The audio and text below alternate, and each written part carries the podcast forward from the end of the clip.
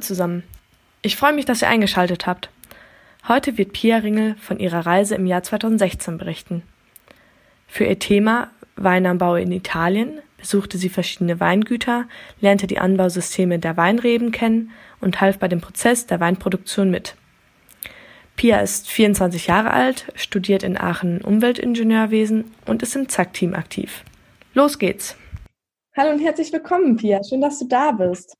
Ja, hallo Marie, danke für die Einladung. Ich freue mich. Dann lass uns doch gleich mal starten. Was ist das CIS-Prinzip für dich?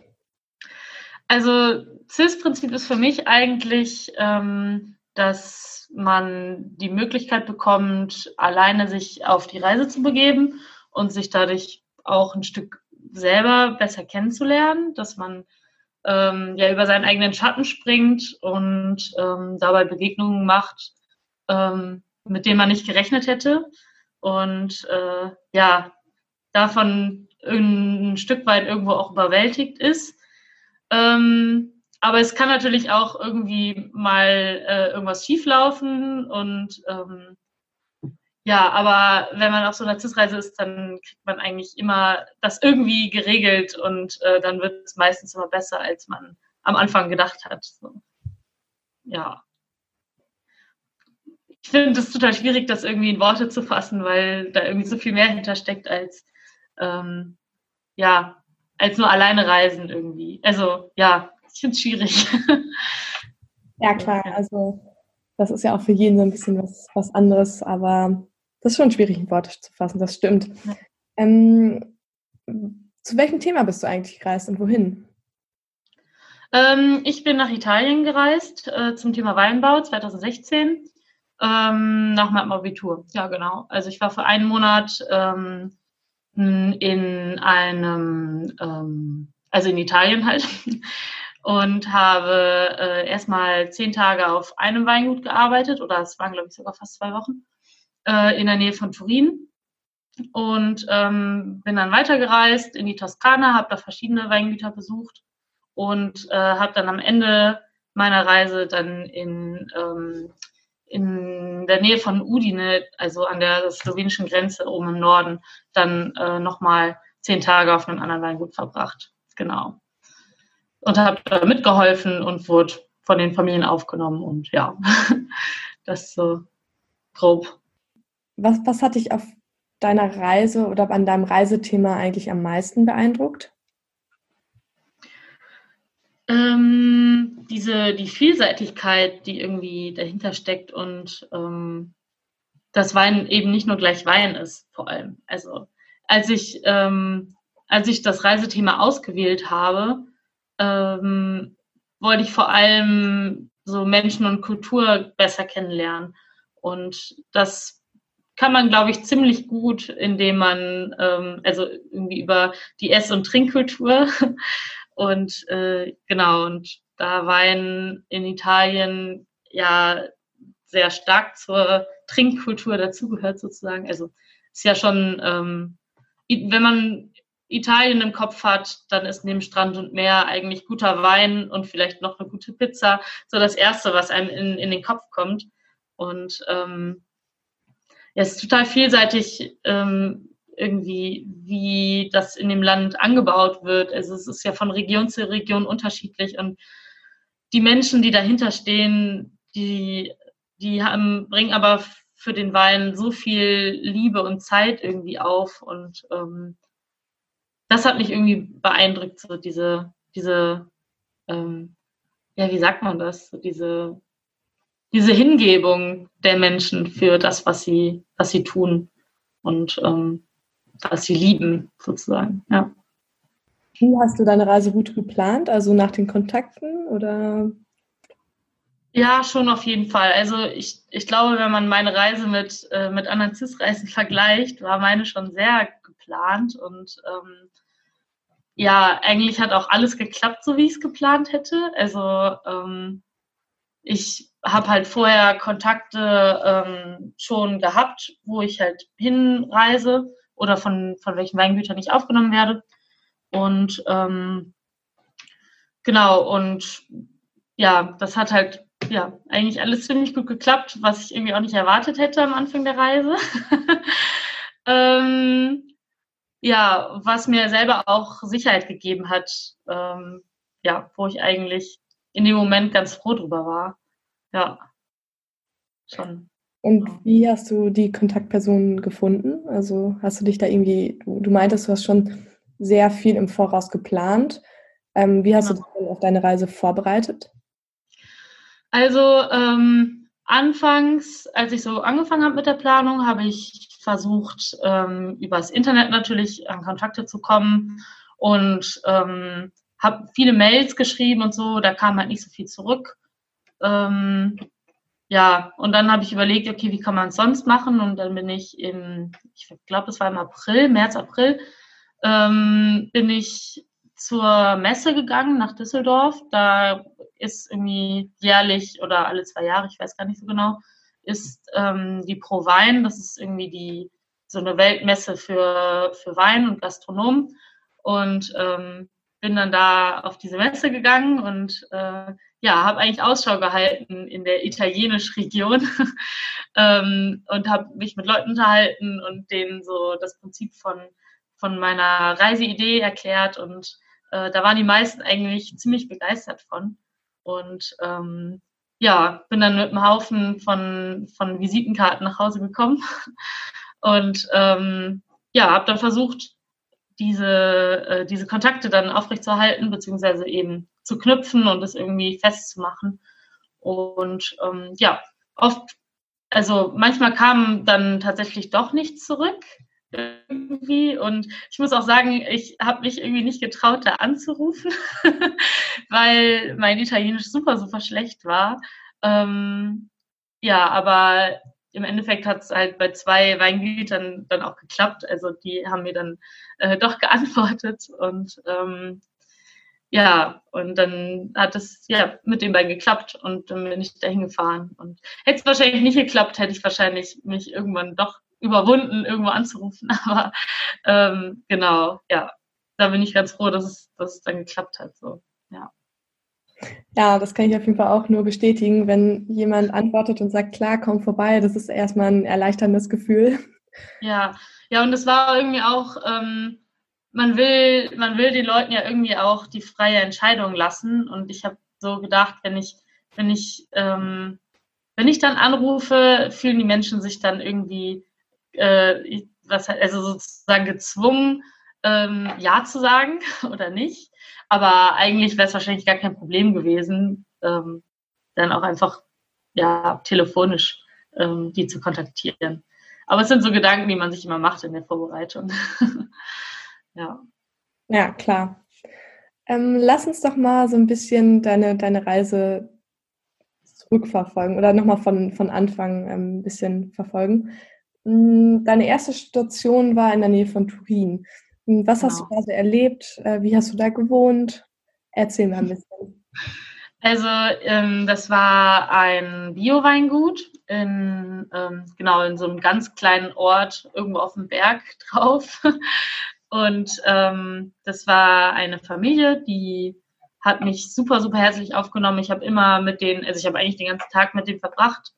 Ähm, und äh, habe mit denen zusammen gegessen, habe auch mit das Essen vorbereitet, mich um die Kinder auch so ein bisschen gekümmert und ähm, gewohnt habe ich da auf deren, äh, ja, auf dem Hof eben. Die haben auch so ein paar, so ein paar Zimmer gehabt für, ähm, für Urlauber sozusagen. Und die haben mir dann da auch äh, eins von diesen Zimmern bereitgestellt, dass ich da übernachten durfte. Also die haben mich wie, wie ein Familienmitglied behandelt und ich habe da genauso wie alle anderen auf dem Weingut gearbeitet. Also ich bin mit aufs Feld rausgegangen und habe die Reben zurückgeschnitten und äh, dann auch im Weinkeller mitgeholfen, die Weinflaschen abzufüllen und zu verpacken. Und ähm, dadurch hat man irgendwie so diesen ganzen Produktionsprozess mitbekommen von der Weinherstellung und auch wie viel Liebe und ähm, ja, und Zeit da irgendwie reingesteckt wird in diesen, in diesen Prozess. Das war total schön, das mitzuerleben. Würdest du sagen, dass du Wein jetzt viel mehr wertschätzt als vor deiner Reise vielleicht? Ja, auf jeden Fall. Also ähm, oft ist es ja so, man geht in den Supermarkt, kauft, kauft sich eine Flasche Wein, trinkt sie abends mit seinen Freunden und ähm, weiß gar nicht, wie viel, wie viel da eigentlich hintersteckt, weil Wein ist so viel mehr als irgendwie einfach nur äh, der Alkohol, der da drin ist. Ähm, irgendwie ist, ist es hängt so viel damit zusammen, wo der Wein angebaut wird, wie der Boden da ist, ähm, in welche Richtung es ausgerichtet ist, wer auch den Wein anbaut, irgendwie welche Anbauweise verwendet wird, weil die Trauben dann eben anders äh, in Richtung Sonne gerichtet sind und ähm, Natürlich sind dann auch jährliche Unterschiede, je nachdem, wie viel es regnet, wie viel, ähm, was vorher vielleicht da angebaut wurde und ähm, ob es junge Reben sind, ob es alte Reben sind, wie lange der Wein gelagert wurde. Und also so, so eine Weinflasche, bis es die mal im Laden zu kaufen gibt, ähm, dauert es mindestens anderthalb Jahre oder länger eigentlich in der Regel, sogar von richtig guten Wein.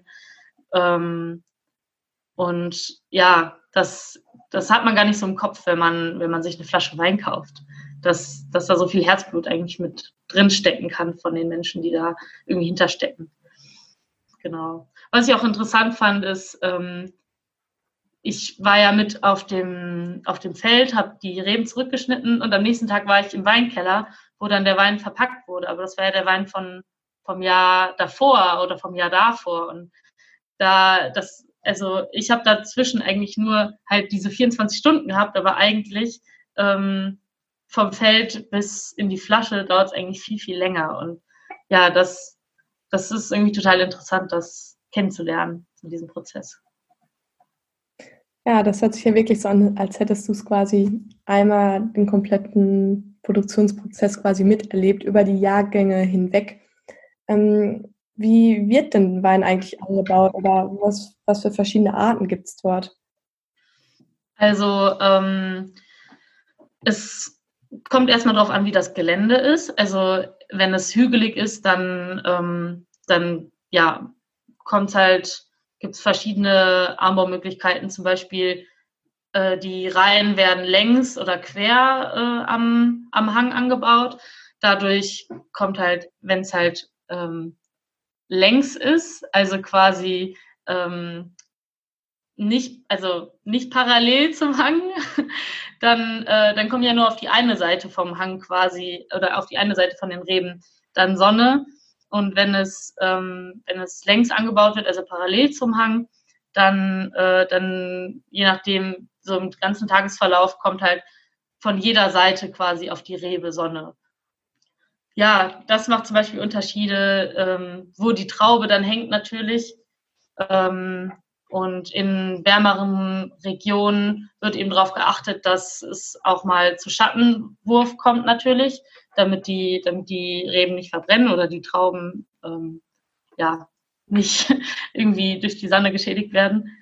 Ähm, das gibt Unterschiede. Dann gibt es natürlich auch flache Regionen, wo Wein angebaut wird.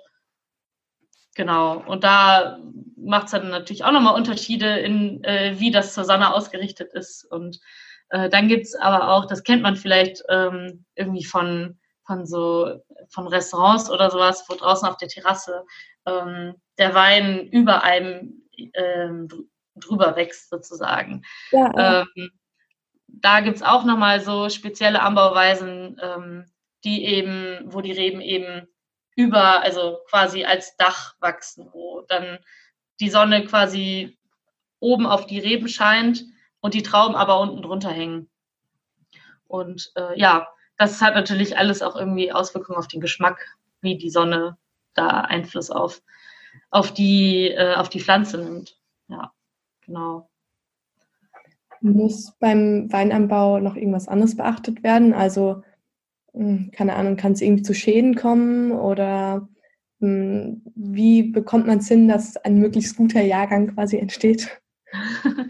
Also ähm, was besonders gefährlich ist, ist, ähm, oder was heißt besonders gefährlich, was mir gerade als erstes in den Sinn kommt, ist ähm, vor allem äh, zum Beispiel durch Hagelschäden, weil dadurch die Trauben komplett geschädigt werden sozusagen. Also wenn man sich so eine ähm, so einen Hagelschaden mal anguckt, dann ähm, sieht man halt, dass die Trauben eigentlich ja nicht mehr ähm, zu verwenden sind sozusagen.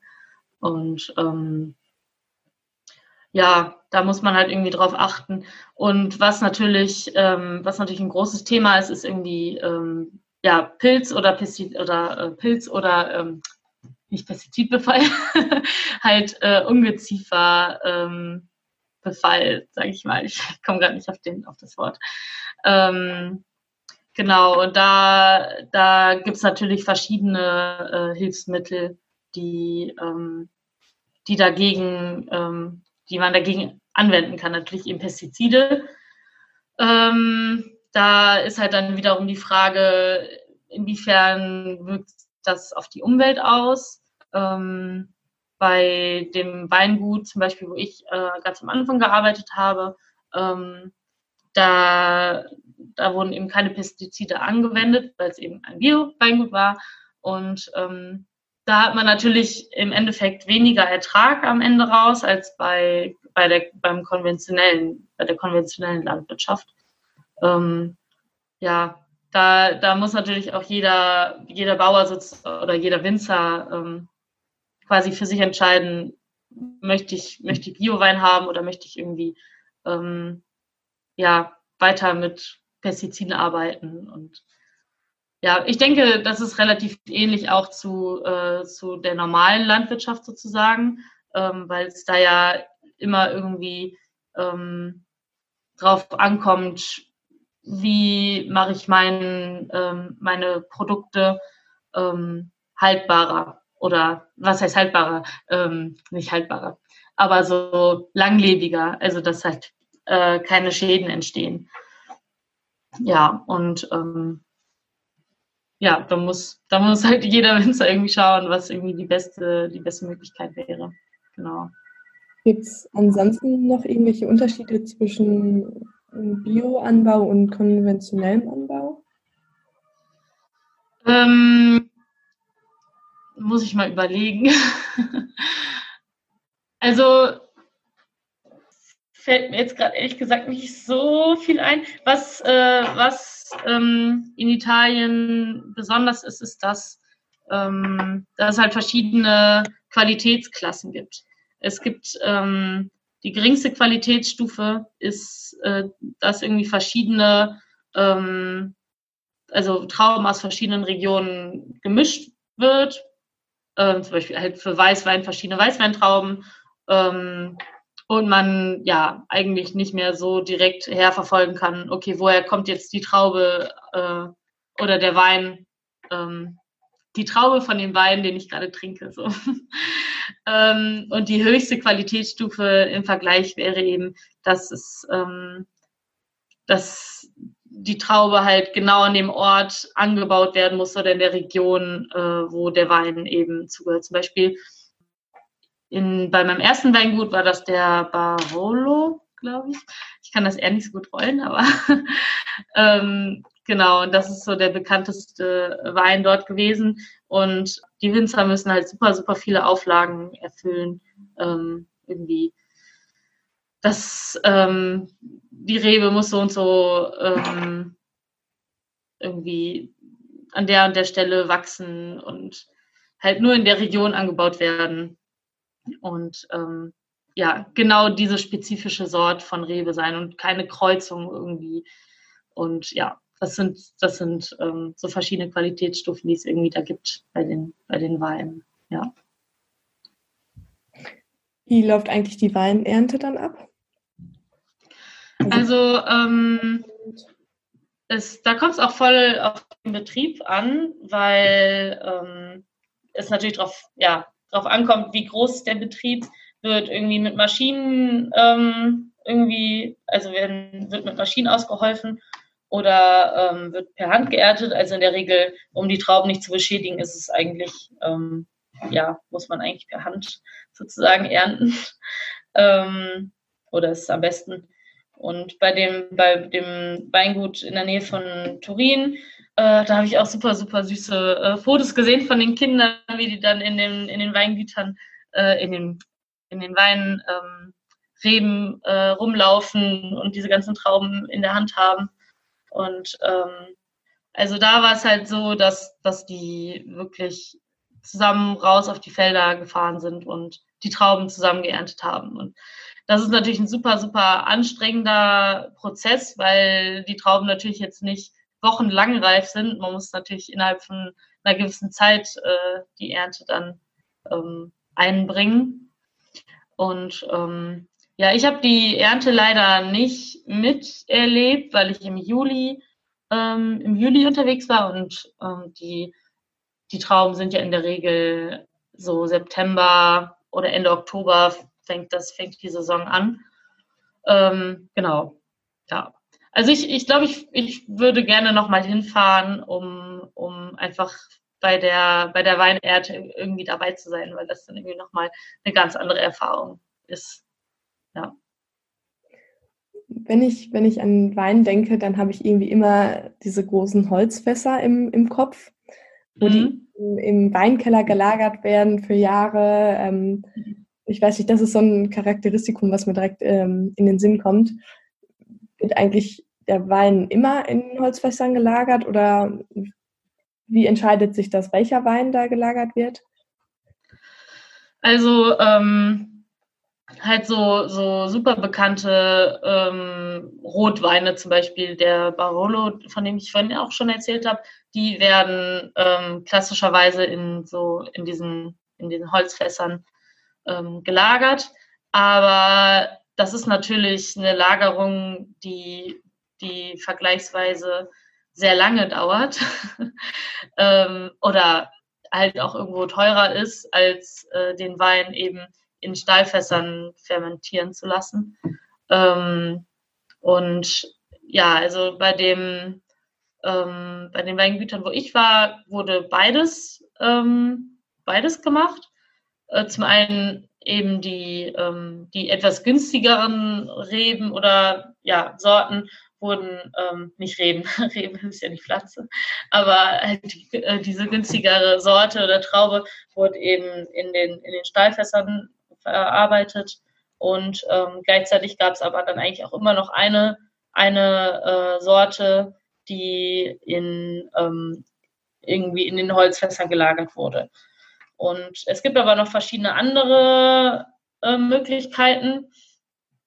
In der Toskana war ich zum Beispiel bei einem Weingut, die haben in, ähm, in so Betonfässern, die von innen mit Glas äh, sozusagen, ich sag mal, verkleidet waren, ähm, den Wein eben ja gelagert. Und das ist quasi ähm, ja, das ist das, diese Lagerung ist, ist sozusagen so, als würde man äh, den Wein in einer Flasche lagern, aber das ist eben in so einem großen Fass. Also wenn der Wein in der Flasche ist, dann ist die, ist die, ähm, ist der Wein quasi, ähm, das ist schwierig zu erklären, äh, ist die Herstellung beendet sozusagen, man fermentiert halt nicht weiter. Ähm, und da wurde der Wein eben in diesem großen Beton Fässern ähm, oder Beton, ja, wie, ja Fässer äh, gelagert, die eben von innen mit Glas verkleidet waren, sodass der Wein eben so bleibt, wie er ist und quasi so, so gelagert würde, wird, als ob er auch in der Flasche gelagert wird. Und ähm, ja, da gibt es irgendwie total verrückte verschiedene ähm, Weisen, den, den, den Wein zu lagern. Genau. Und es kommt auch, äh, auch sehr stark darauf an, ähm, was es für Holz ist, wo das Holz herkommt. Und ähm, da, der Wein nimmt ja irgendwo dann auch so ein bisschen diesen, diesen herben Geschmack von dem, von dem Holz auf. Genau. Spannend. Das wusste ich bisher auch alles noch nicht so genau. Äh, jetzt hast du so viel von, von Weinanbau und Produktion und Abfüllen und Lagerungen erzählt. Ähm, ich bin mir sicher, du wirst auf deiner Reise vielleicht auch den einen oder anderen Wein verkostet haben. Ähm, bist du irgendwie besser darin geworden, diese Geschmacksnuancen ähm, irgendwie rauszuschmecken, so ein bisschen sommelier-mäßig? Also ähm, vielleicht ein, ein, bisschen, aber vielleicht ist es auch irgendwo nur Einbildung. ich weiß es nicht. Also ich, ich ähm, ich habe viele, viele Weinproben mitgemacht und ähm, war auch äh, quasi bei, ähm, bei den Weingütern, wo ich gearbeitet habe, mit dabei und habe den Leuten den Wein ausgeschenkt und ähm, ja, und äh, dann ja quasi diese Weinverkostung miterlebt. Und ähm, dann fand ich es immer faszinierend, wie dann der, der Winzer gesagt hat, ja, und das schmeckt so ein bisschen äh, mit einer Note, äh, weiß nicht, Zedernholz oder keine Ahnung was. Und äh, ich habe dann so versucht, das rauszuschmecken, so diese, diese Note, die er vernommen hat. Aber äh, ich fand es total schwierig, ähm, das irgendwie ähm, das zu schmecken. Also ich glaube, da braucht man sehr, sehr lange, sehr, sehr, sehr viel Erfahrung. Und ich habe ich hab schon immer Unterschiede geschmeckt zwischen den Weinen, ähm, keine Frage. Aber ich, wenn ich jetzt äh, einen Wein verkosten würde, könnte ich jetzt nicht sagen, irgendwie, ähm, das hat die und die Nuance, weil irgendwie, da steckt so, so, so viel hinter. Ähm, ja, ist, ich, ich finde es total schwierig. Ich glaube, man bräuchte noch viel mehr Erfahrung, um das irgendwie ähm, ja, rausschmecken zu können. Ja. Ich habe dann immer so ein bisschen so getan, so, ah ja, genau, ja, das schmecke ich auch. Aber im Endeffekt habe ich es nicht geschmeckt. Aber ähm, ja. Ich glaube, der Wein hat auf jeden Fall geschmeckt. Also ja. genau. Das ist doch das Wichtigste. Ich glaube, mir wäre es äh, relativ ähnlich ergangen. Ja. Dann, glaube ich, ist jetzt der richtige Zeitpunkt für eine kleine Schnellfragerunde. Ich stelle dir ein paar Fragen und du ähm, antwortest einfach mit dem ersten Gedanken, der dir so in den Sinn kommt. Rotwein oder Weißwein? Rotwein. Geplant oder spontan? Ähm, spontan, ja, schon eigentlich spontan. Auch wenn meine Reise sehr, äh, sehr geplant war, aber im Nachhinein hat es mir, glaube ich, viel gelehrt, dass, dass man sich auch spontan auf Sachen einlassen sollte. Genau. An welchen Wein erinnerst du dich zuerst, wenn du an deine Reise denkst? An den, den Barolo, den Rotwein, den ich ähm, bei meinem ersten Weingut, ähm, genau, der da so halt der bekannteste in dem Gebiet ist sozusagen. Genau. Was hat dich auf deiner Reise am meisten überrascht?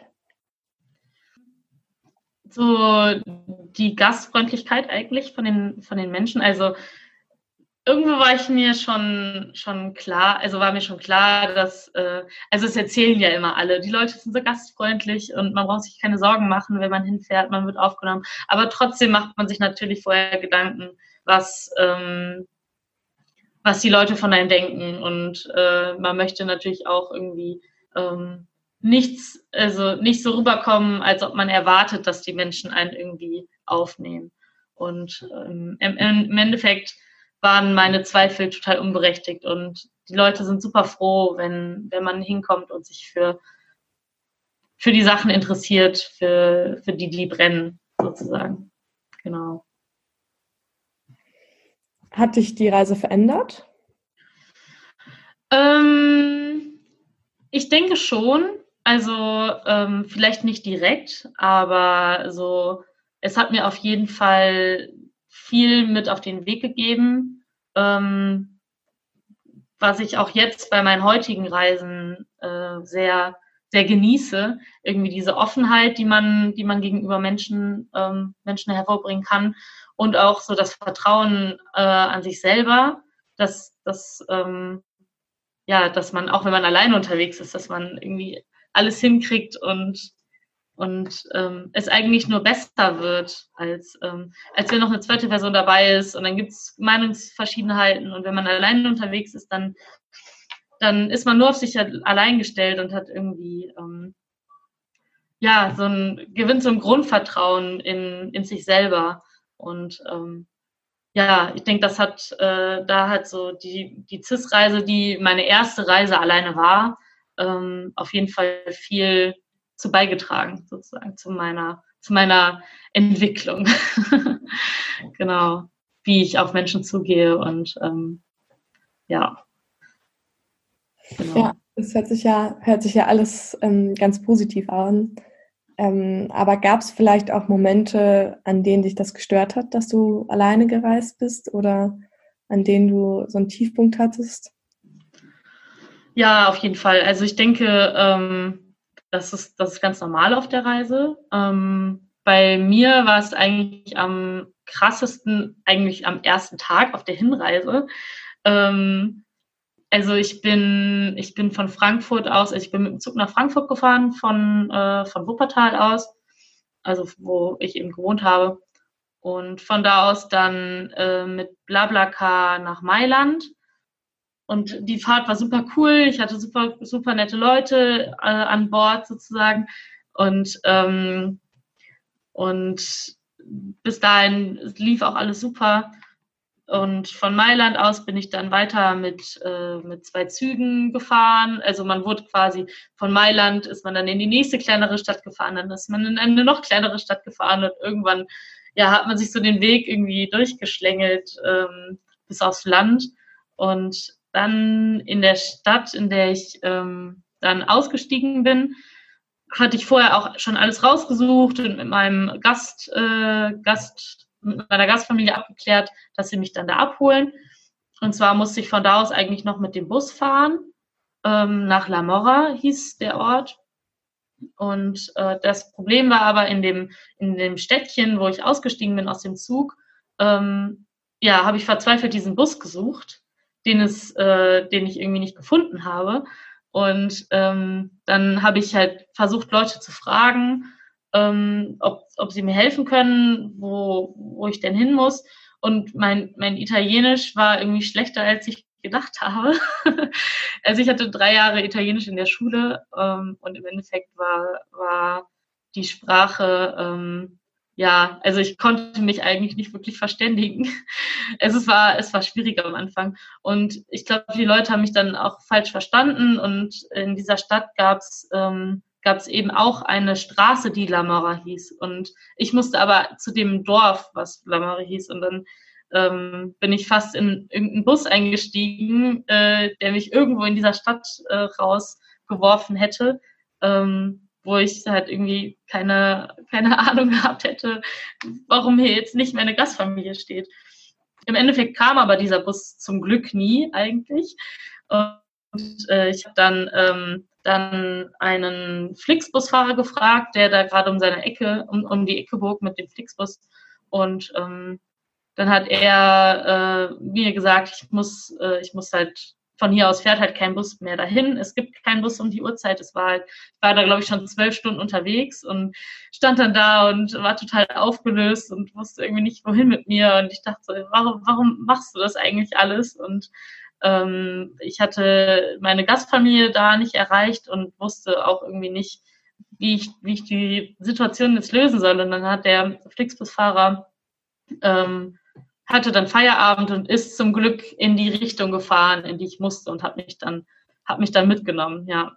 Aber das war so äh, so der erste der erste Schlag ins, ins äh, ja was heißt ins Gesicht, aber halt irgendwie so ein bisschen ähm, bisschen ja da wurde man so ein bisschen auf den Boden der Tatsachen zurückgeholt, ähm, dass man irgendwie ja alleine auf sich alleine gestellt ist, aber es trotzdem irgendwie hinbekommt ähm, und ins Ziel kommt, wenn man wenn man sich traut, äh, die Menschen anzusprechen und den Menschen eben auch vertraut irgendwie.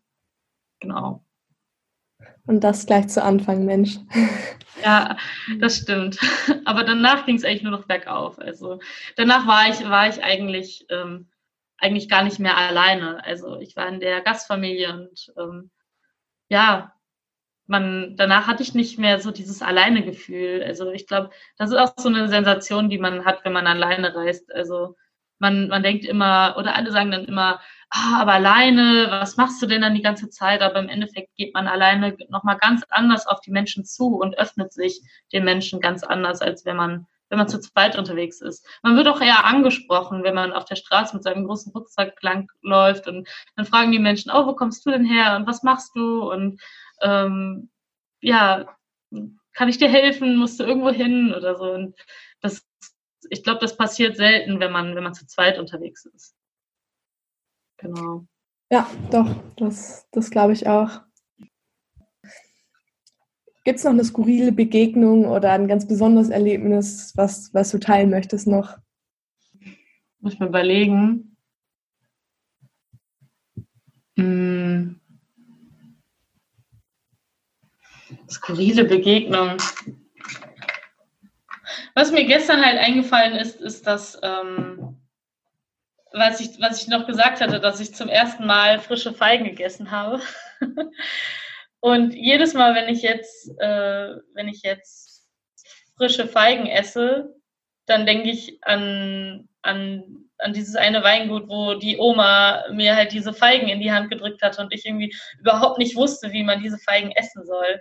Macht man die auf, schält man die, beißt man einfach so rein und, ähm, und mittlerweile sind, sind Feigen eigentlich meine, meine Lieblings, ähm, geworden. also wenn es irgendwo Feigen gibt, dann, äh, dann kaufe ich eigentlich ganz viele davon und esse nur noch Feigen. ja. Tolle Geschichte, wirklich.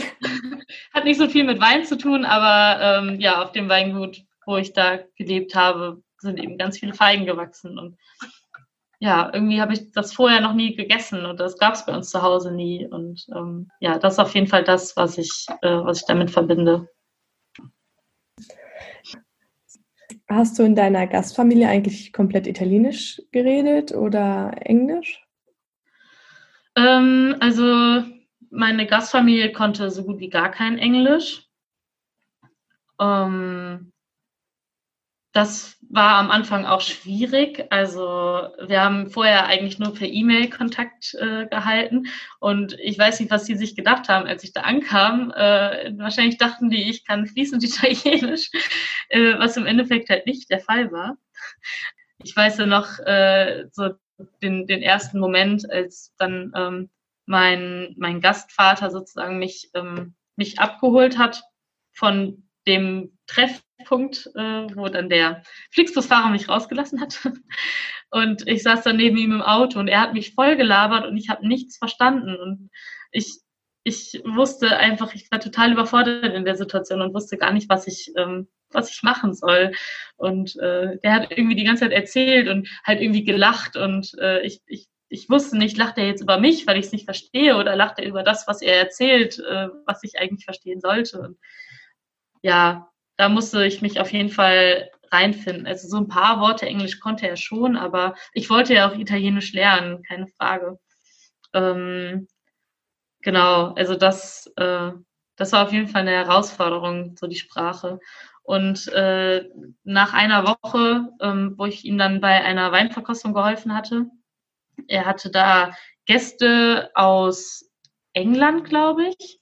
Und ähm, dann hat er mich gefragt, ob ich übersetzen könnte von, äh, von Italienisch auf Englisch. Und mein Englisch war in, zu der Situation, also mein Englisch ist generell nicht so gut, aber äh, in der Situation war es halt noch, noch schlechter, weil man sowieso so einen Kopfsalat hatte mit dem Italienisch noch dabei und ähm, ja, das war, äh, das war auf jeden Fall eine lustige Situation, weil man irgendwo auch seriös rüberkommen wollte, weil man ja da äh, so die Übersetzung machen wollte zu den, zu den seriösen Gästen. Und ähm, ja, innerlich habe ich sehr viel gelacht in, den, in dem Moment. Ja. Und ich glaube, mein, mein Gastvater war voll zufrieden, weil er wahrscheinlich nicht, nicht verstanden hat, was ich auf Englisch gesagt habe, also was die Übersetzung war von dem, was er gesagt hat.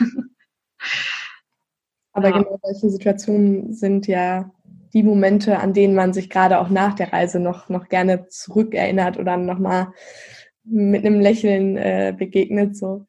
Ja, hast, das auf jeden Fall. Hast du noch Kontakt ähm, zu den Leuten, die du kennengelernt hast? Also auch auf den, an den anderen Stationen, wo du warst? Ähm, also zu dem letzten Weingut, äh, die zehn Tage, die ich auf dem letzten Weingut war, habe ich, habe ich leider nicht mehr wirklich Kontakt zu. Das war ein älteres Ehepaar und ähm, da war es nicht ganz so familiär, wie es bei dem ersten Weingut war. Ähm, aber dafür habe ich zum ersten, also zu, zu, meiner ersten Gastfamilie noch super, super engen Kontakt. Ähm, also was heißt super eng, man schreibt sich halt alle paar Monate mal und zu Weihnachten schickt man irgendwie einen Gruß und ähm, ich war tatsächlich auch noch mal da nach meiner Reise. Ich glaube, das war 2017. Ja, ein Jahr später war ich dann war ich noch mal da. Und äh, da war ich zufällig mit mit anderen Freunden in äh, in Italien, in Norditalien unterwegs und habe Urlaub gemacht und dann habe ich gesagt, ähm, ja, ich verabschiede mich mal für einen Tag und habe dann meine, äh, meine Gastfamilie nochmal besucht. Und es war super cool, die haben sich super gefreut und äh, wir haben zusammen äh, gegessen und Wein getrunken natürlich. Und ähm, ja, das war, das war echt schön, nochmal da zu sein und ähm, genau und äh, die Zeit zu genießen. Kann ich auch nur empfehlen, dass wenn man auf seiner Reise äh, schöne Kontakte ähm, gemacht hat, dass man die vielleicht versucht aufrechtzuerhalten. Und ähm, ja, auch generell nicht nur auf der CIS-Reise, natürlich auch auf, auf jeder anderen Reise, ähm, ja, irgendwie in Kontakt mit, mit den Leuten zu bleiben, die einem irgendwie wichtig, wichtig geworden sind. Ja. Hast du ähm, noch Kontakt zu CIS selbst oder ich weiß nicht, zu Leuten, die du in Salem zum Beispiel auf dem Mai-Treffen kennengelernt hast?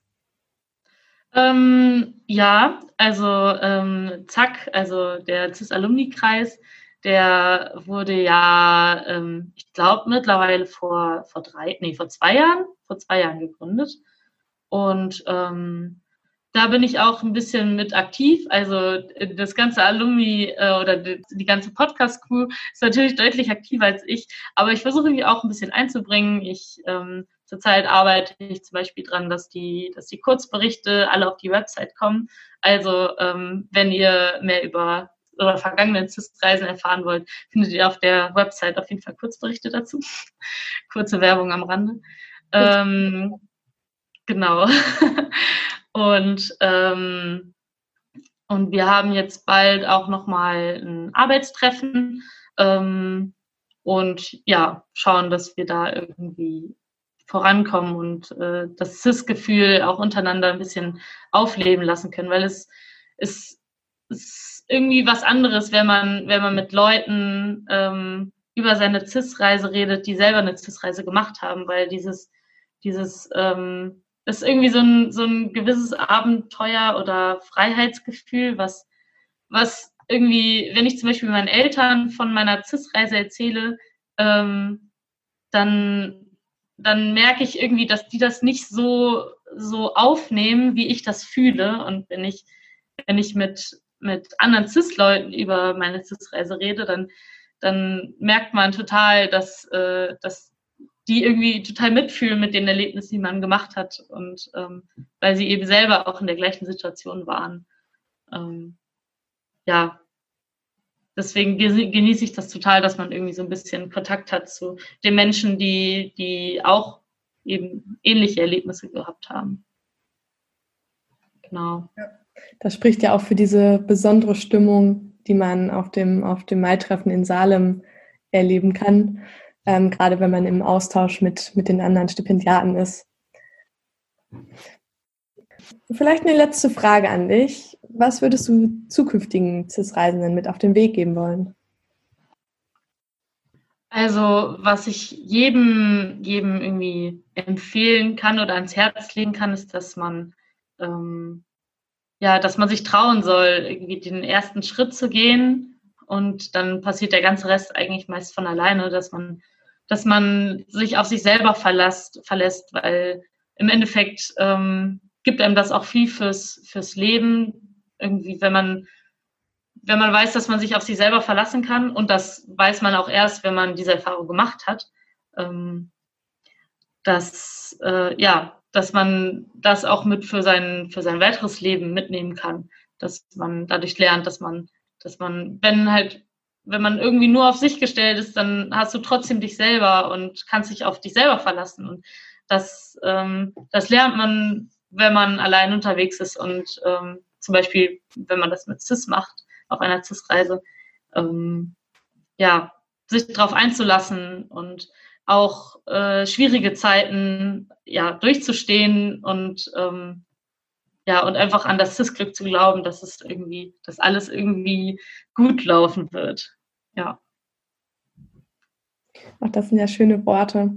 Gibt es noch, was du hier loswerden möchtest? Eine persönliche Weinempfehlung ähm, oder ein Insider-Tipp? ähm, also ich kann nur jedem empfehlen, nach Italien zu fahren und ganz, ganz viele Weinproben zu machen. das ist auf jeden Fall, ähm, ja, das ist auf jeden Fall das, äh, was jeder auf seiner Bucketlist, sag ich mal, stehen haben sollte. Ja. Super, dann bedanke ich mich, dass du den Podcast heute mit mir gemacht hast. Auch gefreut. Das war die neue Folge des Abenteuer-Podcasts der CIS-Stiftung. Für Lob, Anmerkungen und Kritik oder wenn ihr selbst schon einmal gereist seid und wir euch für die nächste Podcast-Folge interviewen dürfen, schreibt uns gerne an reisefunk.cis-reisen.de. Unter www.cis-reisen.de findet ihr weitere Informationen zur CIS-Stiftung. Zudem könnt ihr Kurzberichte vergangener Reisen lesen, durch Beispiele von Reisetagebüchern, Projektberichten und Werkstücken stöbern oder euch selbst für eure eigene CIS-Reise bewerben. Folgt uns gerne auch bei Facebook und Instagram.